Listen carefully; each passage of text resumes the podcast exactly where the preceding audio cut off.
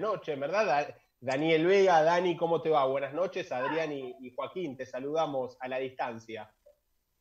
¿Cómo andan? Un abrazo grande a los dos a la distancia también y, salvando, obviamente.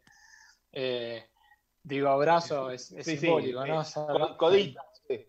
el codo, claro, el puño antes de meternos en lo futbolístico, en, la actualidad fríamente, eh, ¿cómo te tiene esta cuarentena? ¿Cómo, ¿Cómo, se organizaron en la casa de los Vega?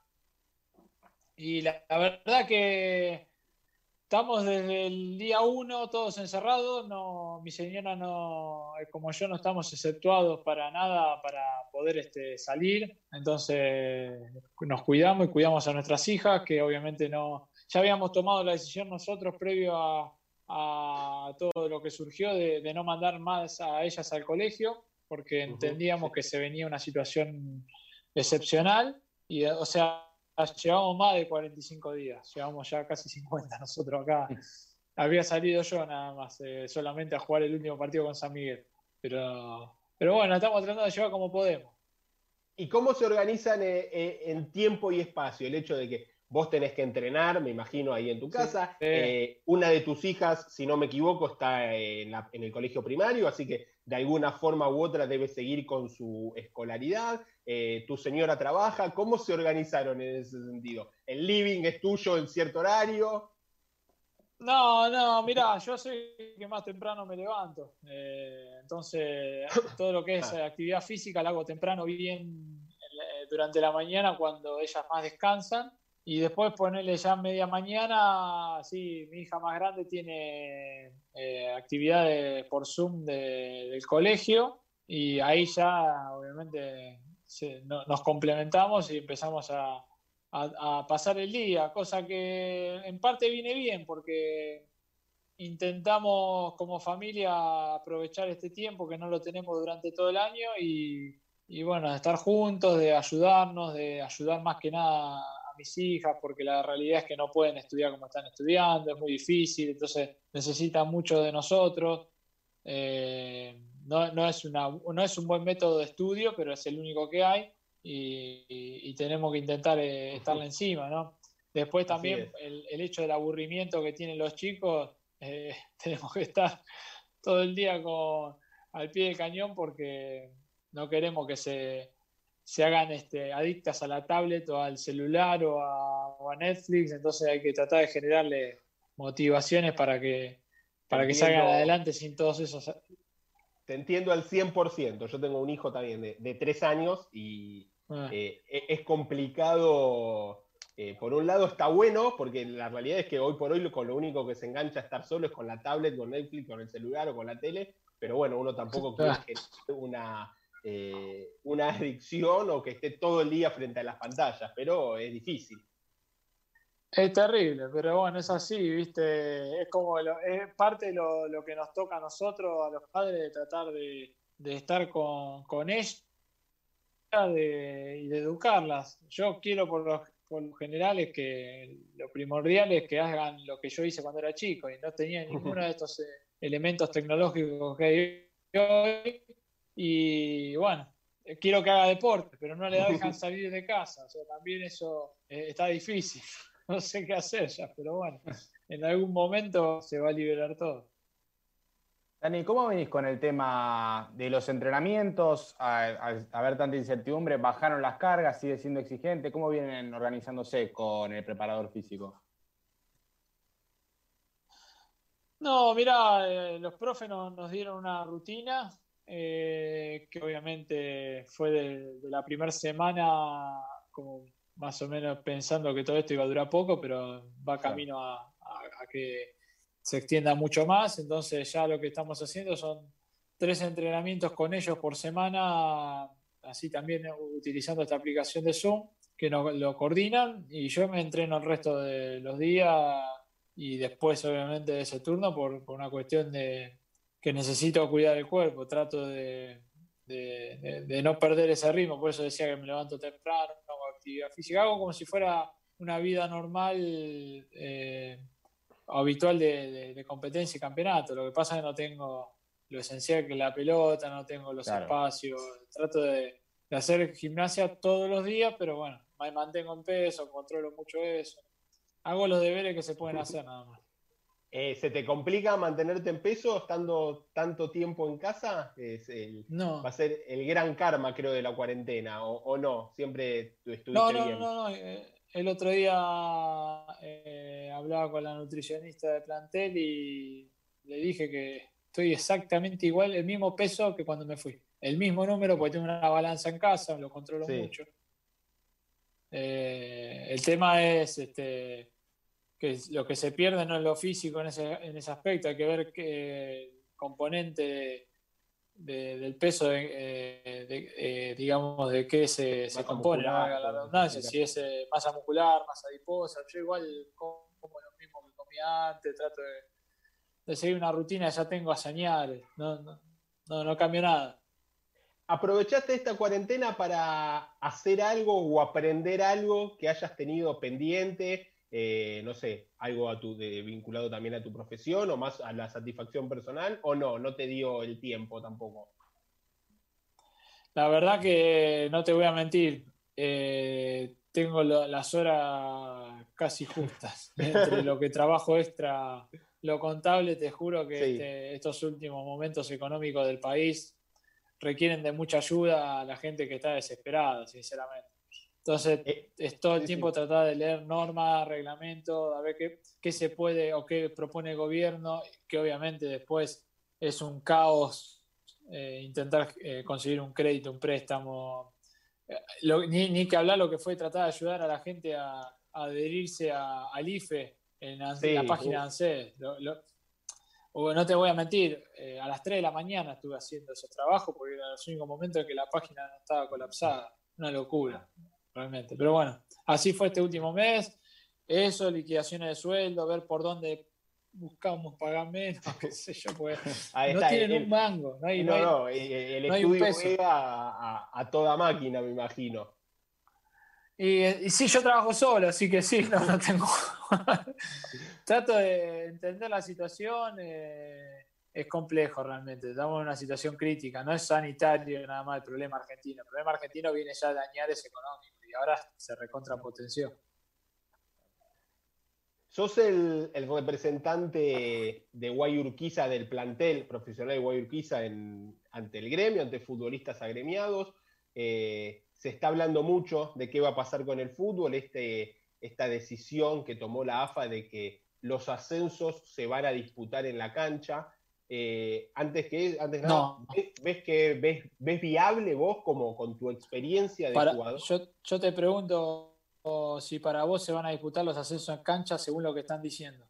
No, no, para mí es una cosa de locos, es eh, el que afirma eso no conoce el fútbol argentino. Para mí es imposible teniendo en cuenta que en dos meses vencen los contratos de la mayoría de los jugadores. No, no, pero no me entendés la pregunta de dónde voy. Para ah, vos, con lo que están planteando, ¿Te pensás que se definen los ascensos? Los ascensos, te lo hago en plural. y es un tema. ¿Vos creés que va a haber unos ascensos multitudinarios también o, no? No, no, no, no, no. En esta categoría no ascendió nadie. No, todavía no.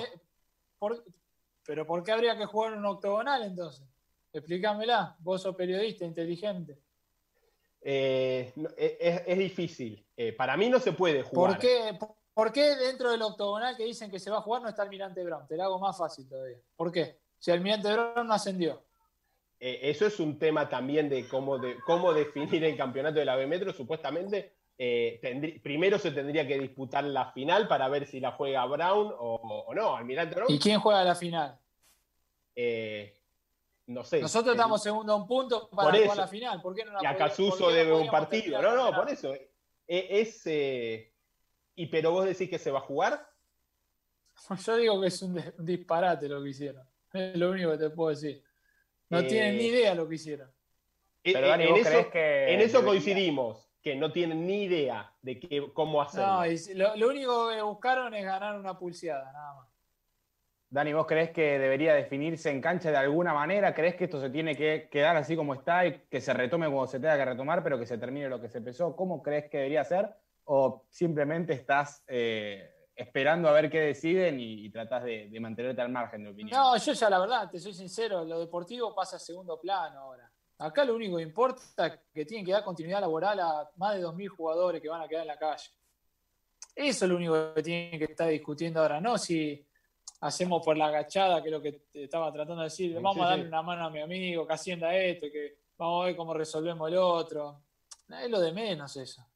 Hoy en día tienen que. Estamos en una crisis, repito, económica enorme en este país.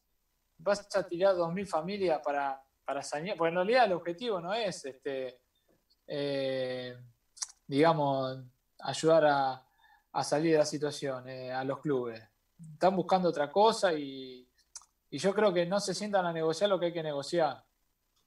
Eso, eso me duele a mí, porque no piensan en lo humano y piensan en la ventaja propia. Eh, eh, es doloroso y, la verdad es que encima después terminan perjudicando equipos como la Guay, que hace bien las cosas y que después va a terminar todo en, un problema enorme y va a haber ayuda financiera para los que hicieron mal las cosas, no para los que hicieron bien. Entonces los que hicieron bien van a se van a ver perjudicados porque van a verse diezmados en sus ingresos para darle ayuda a los que lo hicieron mal. Eh, es una rueda que, es difícil de, ponerse a hablar eh, así, pero lamento que, no se hable de lo que se tiene que hablar. Yo creo que eh, tarde o temprano, y ya, ya empezaron un poquito a, asomar algunas luces de, que el verdadero problema acá es no dejar gente tirada más de la que va a quedar tirada por toda esta pandemia. Y esto es solucionable, el fútbol es recontra solucionable, porque sponsor va a haber seguro en el fútbol argentino.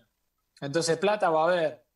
La realidad es que eh, hay, que, hay, que ser, eh, hay que decir las cosas como son, qué es lo que quieren y punto. Después los torneos, una vez que, que se solucione esto, que para mí es lo primordial, por mí, por mis colegas, por mis compañeros, por los chicos que no tienen cómo defenderse, si no lo defienden eh, los jugadores más grandes, después, después hablamos de cómo se resuelven los campeonatos. Imagínate que va a haber mucho tiempo hasta de julio en adelante como para decir, mira, no va a haber más descenso, va a haber descenso, se va a jugar promoción o no. No sé, le pueden buscar la vuelta que quieran. Eh, yo creo que torneos sin descenso no puede haber, sería lo más eh, lejano a la competitividad y lo más aburrido que puede llegar a haber. No sería vendible producto, sería solamente una ventaja para los clubes que andan mal, repito, perjudicando a los que andan bien. Eh, y después lo otro es cómo se resuelven los ascensos. Yo creo que no puede, si hay tiempo de jugar un reducido, que son ocho partidos, se pueden jugar los ocho partidos que faltan de torneo y ver que, quién queda primero en la segunda rueda, que nosotros tenemos esas aspiraciones también, para jugar la primer final y el primer ascenso, no ir a pelear por el segundo ascenso. ¿Soy claro? Sí, sí, clarísimo. Eh, también deja las claras de esto de eh, todos los años modificar el reglamento del de los torneos, de bueno, primera no pasa, de, de, B, de B Metro, de B Nacional, eh, también te genera esto, ante una normalidad que no pasó nunca, es todo incierto. Almirante fue el mejor equipo de la apertura, pero no ganó nada todavía. Eso hay que. Claro, igual, también, ahora que estoy pensando, me estoy adelantando, pues yo no sé si la UAI va a querer contar conmigo después de junio, ese es el otro tema. Eso es otro, otro tema. en, el, en, el, ideal, en el ideal de terminar esta campaña, se me ocurre que se tiene que pelear los dirigentes de la UAI tienen que pelear por eso.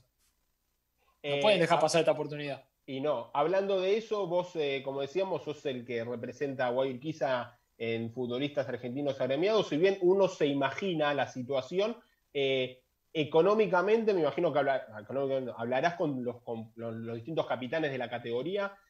¿Cómo es la situación general de, los otros clubes, además de Guayurquiza? sobre, obviamente, este parate genera un inconveniente a la hora de pagar los contratos, pero eh, me imagino que debe haber muchos clubes que vienen arrastrando falta de pago de meses anteriores, ¿no es así? Sí, igual son menos de lo que yo esperaba, ¿eh? de, ah, la categoría. Eh, sí. Yo, sí, yo pensé que estaba bien, iba a encontrarme con un escenario distinto, pero me sorprendieron los clubes que no están al día porque son los más convocantes, los más grandes. Pero después la mayoría de clubes son, dentro de todo, por lo que comentaban los muchachos, cumplidores, y está bueno eso. Se comprometen en lo que pueden y, lo, cumplen, o por lo menos lo que nos están transmitiendo. no soy el representante de la, de el gremio. El gremio es, el gremio de los futbolistas somos todos. En tal caso, tengo quizás un poco más de diálogo por la cantidad de años que vengo acarreando dentro del fútbol y que conozco a todos los, integrantes del gremio. He jugado encima muchas veces en contra de ellos, así que, pero no, no, no tomaría una bandera que, eh, como personal porque somos todos. Acá es un colectivo y todos los jugadores vamos para el mismo lado. Dani, vos que dijiste, me focalizo en eso que dijiste, el fútbol es, lo solucionamos fácil, sobre todo el tema de, los contratos. Mencionaste que hay 2.000 familias que, a partir del 30 de junio, si no me equivoco, podrían estar ya sin trabajo.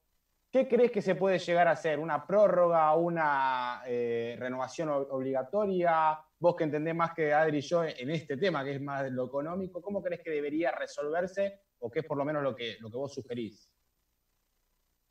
No, yo no sugiero, yo digo lo que dijo la FIFA. Se renuevan automáticamente todos los contratos, salvo que algún jugador consiga una mejor posibilidad eh, contractual. Él lo dijo la FIFA, no lo dijo la AFA. Y la FIFA está por encima de la AFA, creo yo. ¿O estoy equivocado también en eso? No, no. ¿Y pero por cuánto tiempo se renuevan los contratos? ¿Por un año? No. Eh, a ver, acá lo que están planteando es que sería hasta diciembre porque desde enero cambiaría el torneo. Bueno, si el torneo este no terminó, tiene que ser por lo que dure eh, la finalización de este campeonato. Entiendo yo eso, pero repito, los jugadores. pero ahí viene. Acá lo, que tiene ahí viene parte de la. Con, sí. Lo que tienen que resolver son los dirigentes, no nosotros. Tienen que pensar en eso y con el gremio nuestro. No podemos nosotros participar de algo que no nos compete. Somos los trabajadores nosotros. Sí, pero no me imagino a un obrero metalúrgico o un obrero eh, de la UOCRA yendo a hablar con, el ministro de Trabajo, no, no, de sindicalista antes. No, va así.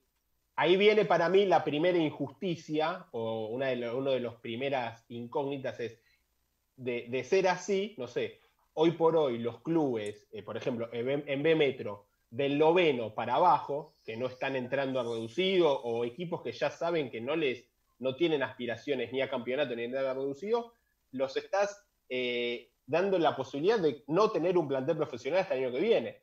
Y los que Pero tiene que, no, no puede quedar sin trabajo esa gente. ¿Por qué? Está mal. Si el torneo sigue para todos. O sea, vos sos partido. Eh, a ver, la idea es que se termine el campeonato, no que quede eh, incierto como en primera.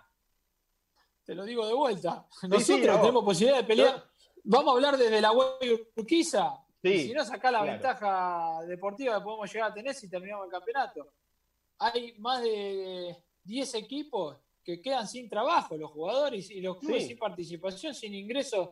Aparte, si, juega, si se juega solamente reducido, o sea, se pelea por el segundo ascenso, que es ilógico, realmente no, nunca, pero bueno, suponete que sea así. Hay equipo que tenía posibilidad de entrar reducido, ¿qué no le das esa chance también de jugar los ocho partidos? O los nueve, no me acuerdo cuántos eran ya. o sea, están a un punto de entrar reducido, a dos puntos. ¿eh? Yo soy partidario de tu, de tu idea de la lógica. Es, si se sigue, se, sigue se sigue desde el, campeonato, no de reducido. Pero, claro, no puede haber ascenso. Nadie, no, no hubo una sola categoría, más allá que se hayan salido campeones de las primeras ruedas, pero que los reglamentos iniciales de, cada torneo, no, hay un ascendido directo todavía por, por, por reglamento. Entonces, ¿de qué estamos hablando? No entiendo. Bueno, Dani, eh, nos metemos un poco en la, actualidad o en la actualidad de hace 45 días, eh, con tu, o en verdad hace un tiempo más. Eh, llegaste a Guayurquiza, un club joven, un club nuevo, vos un jugador con mucha experiencia en el ascenso. ¿Qué conocías previo a tu llegada y con qué club te encontraste y eh, hoy por hoy eh, siendo protagonista también de la primera B Metro? Bueno, esperaba eh, lo que estoy viviendo. un club con muy buenas intenciones, con muy buena gente trabajando en el mismo. Todas las referencias que tenía era eran así, que había valores previo a, objetivos deportivos más que, eh, que nada y, bueno, me fui encontrando. Primero me costó, sinceramente, me costó un poco adaptarme, eh, choqué bastante por una cuestión de, venir de escenarios totalmente distintos a los que me tocó transitar durante este año. No, no, no estaba acostumbrado a, bueno, a, vivir la realidad que vive la Guay, pero una vez que le agarré la mano, siento que, eh, bueno, al final ya terminaba por momentos disfrutándolo. La verdad que me, gustó, me gustó eh, conocer el club más por dentro y conocer un poco más que nada también la, ideología y las metas que se propusieron. Si bien no terminó la temporada con este parate, a veces alcanza el tiempo, va, sobra el tiempo ahora como para ponerse a pensar cómo fue la temporada. Justo hoy en las redes salió un video con los 13 goles que, convertiste a lo largo de esta temporada y media, eh, casi una temporada, se podría decir, un torneo y medio. Eh, ¿Cómo analizás vos o cómo viste vos el nivel del equipo y cómo te sentiste vos también a nivel personal? Si bien está claro que, goles convertiste, y eso está más que claro.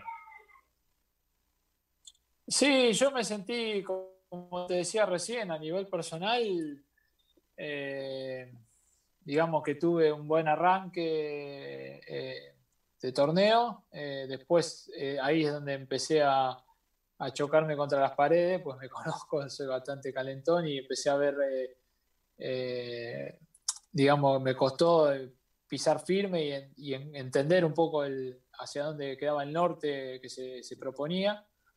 Eh, pero después cuando, cuando me reencontré y me reencontré con, con, el club, digamos, con el equipo, siento que, que encaminamos algo que tenía un destino final espectacular era, era casi una consecuencia lógica, pero bueno, es una lástima que, que no se haya podido terminar por todo esto, pero y el andar deportivo del equipo al final, que lo que me preguntaste también, eh, yo creo que fue la mejor versión del año, no, pero no los últimos partidos, yo creo que todo lo que fue este 2020, eh, eh, los partidos, la gran mayoría de partidos, hicimos partidos de 6-7 puntos para arriba vos te definiste como calentón, yo te iba a decir temperamental y de, carácter, y se, te vio desde tu primer día en Guayurquiza, que sos un jugador de carácter. ¿Eso siempre fuiste así? ¿O los años de carrera te fueron moldeando y, dándote, y te ayudaron a darte cuenta de que esa capaz es la forma de, de ser un futbolista que se pueda mantener? Y es algo que lo vengo de chiquito sufriendo, ¿no? No sabes lo que, lo que, lo que sufro las derrotas, lo que sufro el perder, lo que sufro el, eh, el, digamos, el, mal momento de fútbol. Eh. soy de llorar por perder, así que soy ganándote boludo que sigue viviendo el fútbol como un chico, porque para mí el fútbol es, es mi vida, entonces lo tomo así y más allá que tengo un montón de cosas, pero digamos que yo sigo, siempre le digo lo mismo a, todos mis compañeros, a todos los, que me voy cruzando vestuario a vestuario y eh, nunca hay que olvidarse de, que cuando éramos chicos nosotros jugábamos a la pelota, entonces hay que seguir jugando a la pelota. Es lo que soñamos todos y encima disfrutando ya de grande y viviendo hasta de esto. Entonces, pero como, como disfrutaba de chiquito, también me calentaba cuando perdía, cuando no me salía una jugada, cuando me un gol, un penal, etc. Y bueno, sigo siendo igual. Dani, entre tantos festejos y gritos que tuviste desde que llegaste hasta acá, uno de ellos, el último gol que, convertiste, que fue contra los Andes, fue el gol 200 de, tu carrera. ¿En qué momento empezaste a, ver que, estaba cerca? ¿Cuándo dijiste, bueno, me propongo llegar a los 200? Eh, ¿Y cómo lo viviste después una vez que se dio en una cancha especial también porque tenías pasado en los Andes? ¿Cómo, cómo fue todo ese momento? Cuando me dijeron que se venía la pandemia, dije, bueno, tengo que empezar a hacer goles rápido este año y, tratar. no, no, no, la verdad que no. Es partido a partido. Y, el, único momento que sentí que podía eh, llegar a ser el, el, gol 200 fue el partido anterior eh, eh, con, antes de los Andes fue JJ, eh, ¿no? No, perdón. no fue Flandria, espera. No, Flandria. ¿Flandria? ¿Estás seguro? Sí, JJ fue después.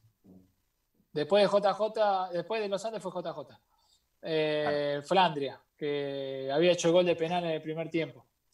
Y, ahí digo, cuando haces un gol rápido, decís, bueno, queda poco, es el momento. Y no, no se dio, pero nunca se me, se me cruzó por la cabeza llegar a semejante cifra. Eh, y, la realidad es que lo que quería no era llegar a eso. Yo quería hacer goles para que el equipo esté donde terminó estando, que era peleando el campeonato. Por lo menos la segunda rueda. Ese era mi objetivo. Yo vine para eso, vine para, para intentar sacar a la Guay de la B.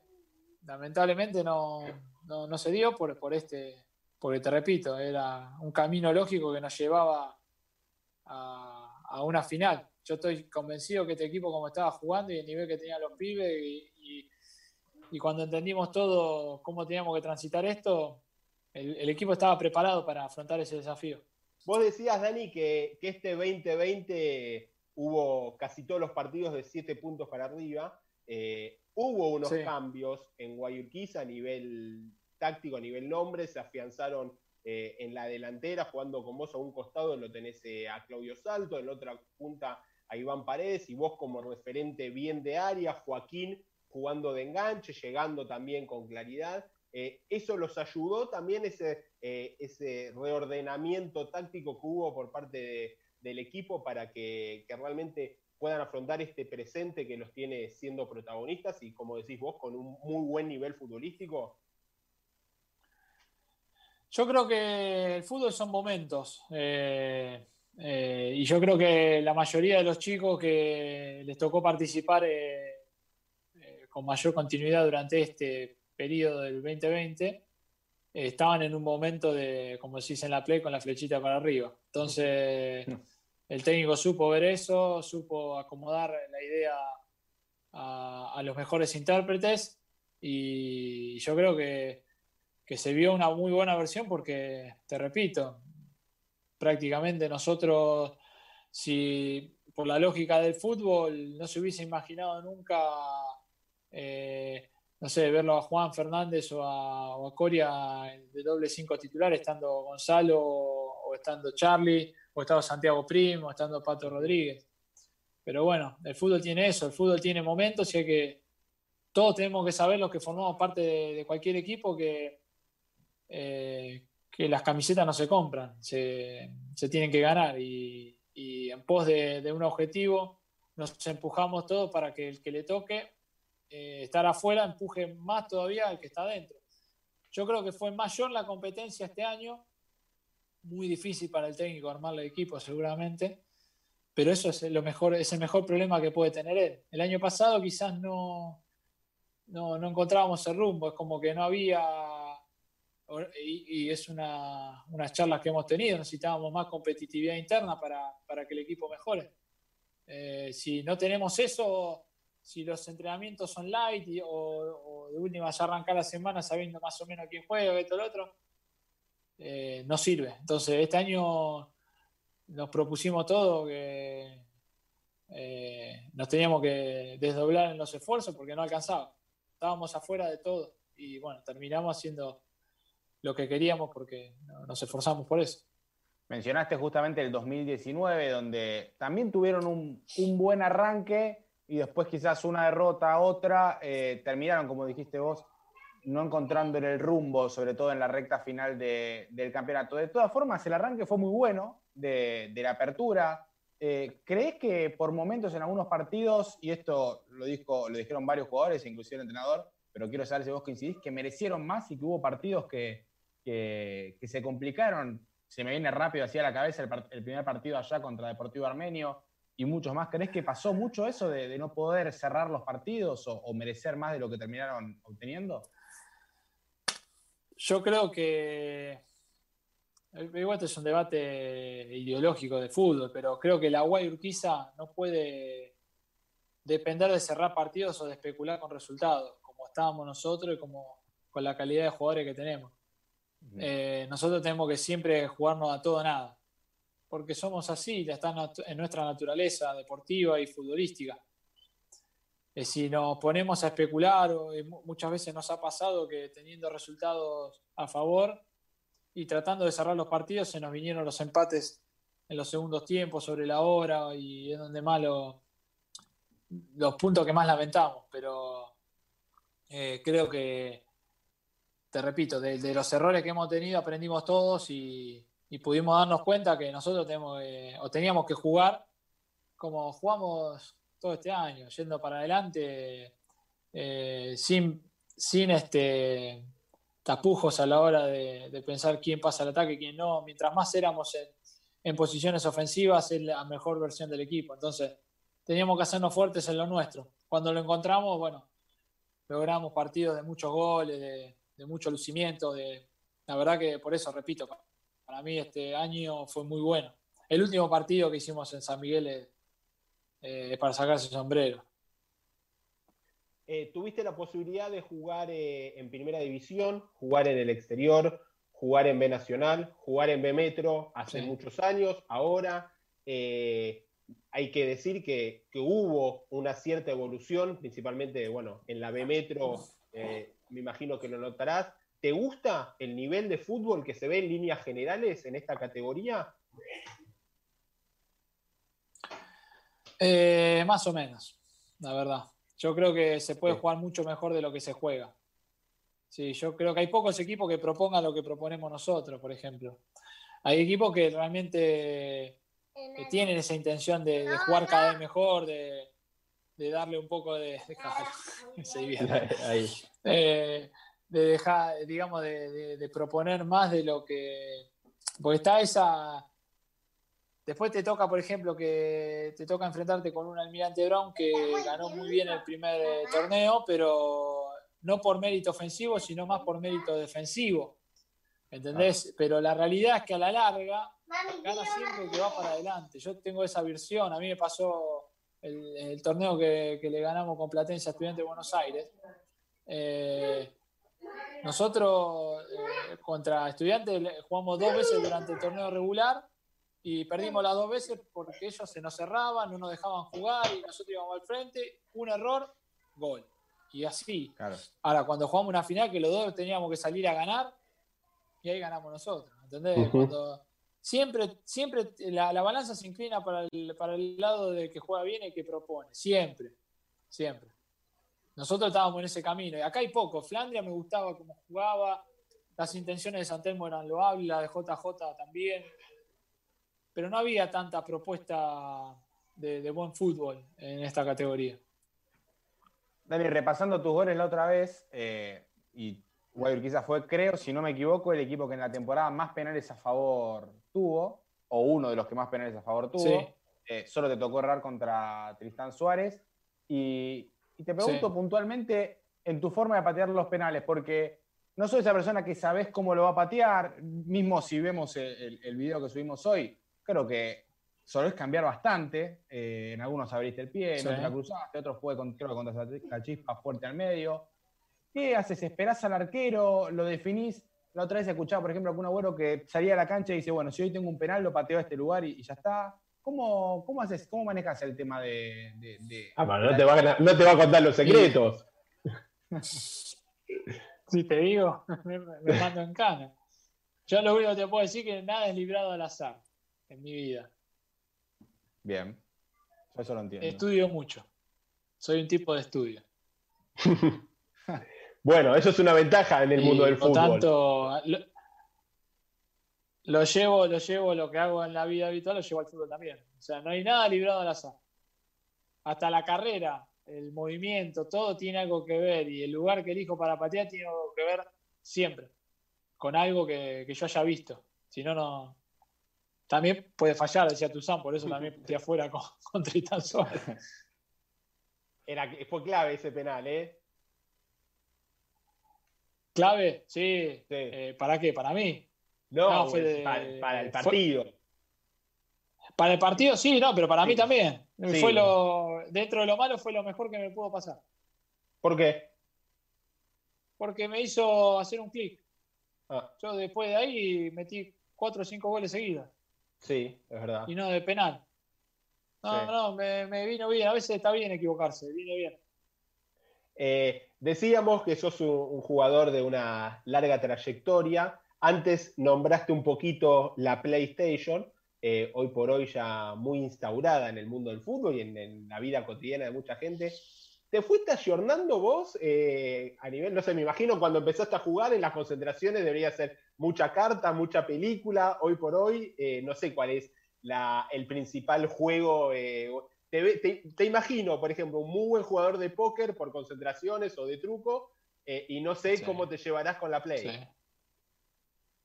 Mal, con la Play no existe. En mi casa no hay Play, por ejemplo. Hay Wii, eso sí. Wii para que las nenas jueguen y hagan movimiento, deporte, eso sí. Sí.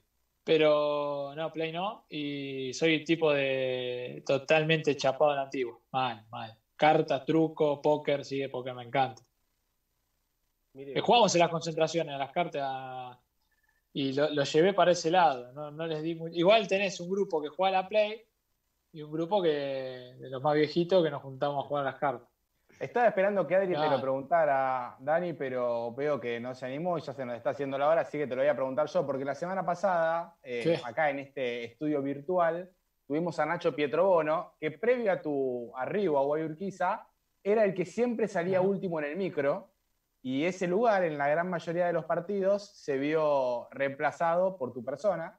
Eh, Nacho nos dijo que, fue algo espontáneo, que no fue algo acordado, ¿Pero es así? ¿Sos de preferir salir último en el micro o fue algo totalmente aleatorio y no tenés nada que ver? Me siento. No, sí, sí, tiene que ver, pero igual porque también me siento último, me siento en el fondo del micro. Es el lugar que generalmente los más grandes se sientan y, no me gusta. Eh, a mí me gusta mirarlos mucho a mis compañeros, a ver que desde ahí veo todo. Y veo la, cómo está cada uno, analizo todo, pero también tiene que ver con, con los jugadores a veces de, tener algunos modismos que no podemos cambiar. ¿Sos, de tener muchos modismos? Me gustó él, cómo lo usó. Sí, sí, sí, demasiado, demasiado. Se eh, dan cuenta, igual te das sí, Sí, sí, sí. El peinado. bueno, esto, esto es una, una, pavada. Tengo. El, que yo me voy a retirar, jugué toda que termine el fútbol, la melena, se acabó. Es una promesa. Ah, mire usted, me parece, me parece muy bien. Eh, eh, ¿A su mujer le gusta o, lo reprocha? Che, ya está, Daniel, cortate el pelo o, lo banca. No, no, no, no, me conoció así, imagínate. No, igual es una cuestión de, de, promesa que me hice, eh, porque la verdad que no, yo me miro así y digo, qué peinado más boludo tengo, pero ya arranqué y lo tengo que bancar hasta el final. Es así. No me queda otra. Me parece, no puedo dar el brazo a torcer ahora. Ya estoy al final de la. Queda poquito y hay que bancarlo. Eh, ¿Sí? ¿Queda poquito? ¿O más allá de la pandemia, suponiendo que se vuelve el fútbol, queda poco Daniel Vega o, o no? Ahí está. No, yo, yo tenía intenciones de seguir jugando. Me siento jugador, pero nunca se sabe, ¿viste? Sé que estoy en una. Este año cumplo 39 años. Con pandemia, pareciera como viene la mano. Eh, no sé qué realidad, en qué momento me va a encontrar. Yo sé que tengo posibilidades por, porque mi última imagen fue positiva de seguir jugando al fútbol. Entonces, yo mientras pueda estar a la par de y ser superador dentro de una cancha, no voy a resignarme después, porque tengo aspiraciones de seguir ligado al fútbol de otro lado, pero para eso todavía no lo tengo planificado. Eh, ya se nos vino el, cierre del programa encima. Eh, te agradecemos, Dani, por eh, esta horita para nosotros. ojalá que dentro de poco nos podamos ver personalmente, disputando las nueve fechas que faltan para que finalice el campeonato. Si Dios quiere, disputando reducido y si no, con Guayquizá en B Nacional. No sabemos qué va a pasar, depende de, otra gente. Pero como bien vos decías, ojalá que esto se resuelva rápido por el bien de, muchísimos futbolistas que no son los que están salvados, los que son millonarios, los que tuvieron la suerte de, poder jugar afuera, sino es eh, los que se pelan el lomo toda la semana para jugar que viven al día. Así que bueno, te agradecemos por tu tiempo y ojalá nos veamos pronto. Ojalá, y eso que vos dijiste sería el ideal, que no, no, pierda, no pierda nadie, que los clubes puedan salir adelante, que los jugadores puedan seguir teniendo su sustento laboral para que nosotros también le demos sustento laboral al almacenero, al carnicero, al maestro, al docente, qué sé yo, no sé, cualquier profesión que dependa de la guita nuestra también. Entonces, eso es lo más importante, que no gane uno solamente y que sea un beneficio. De última, si tenemos que perder, perdemos un poquito cada uno y se acabó. Pero el tema es no perjudicar a nadie.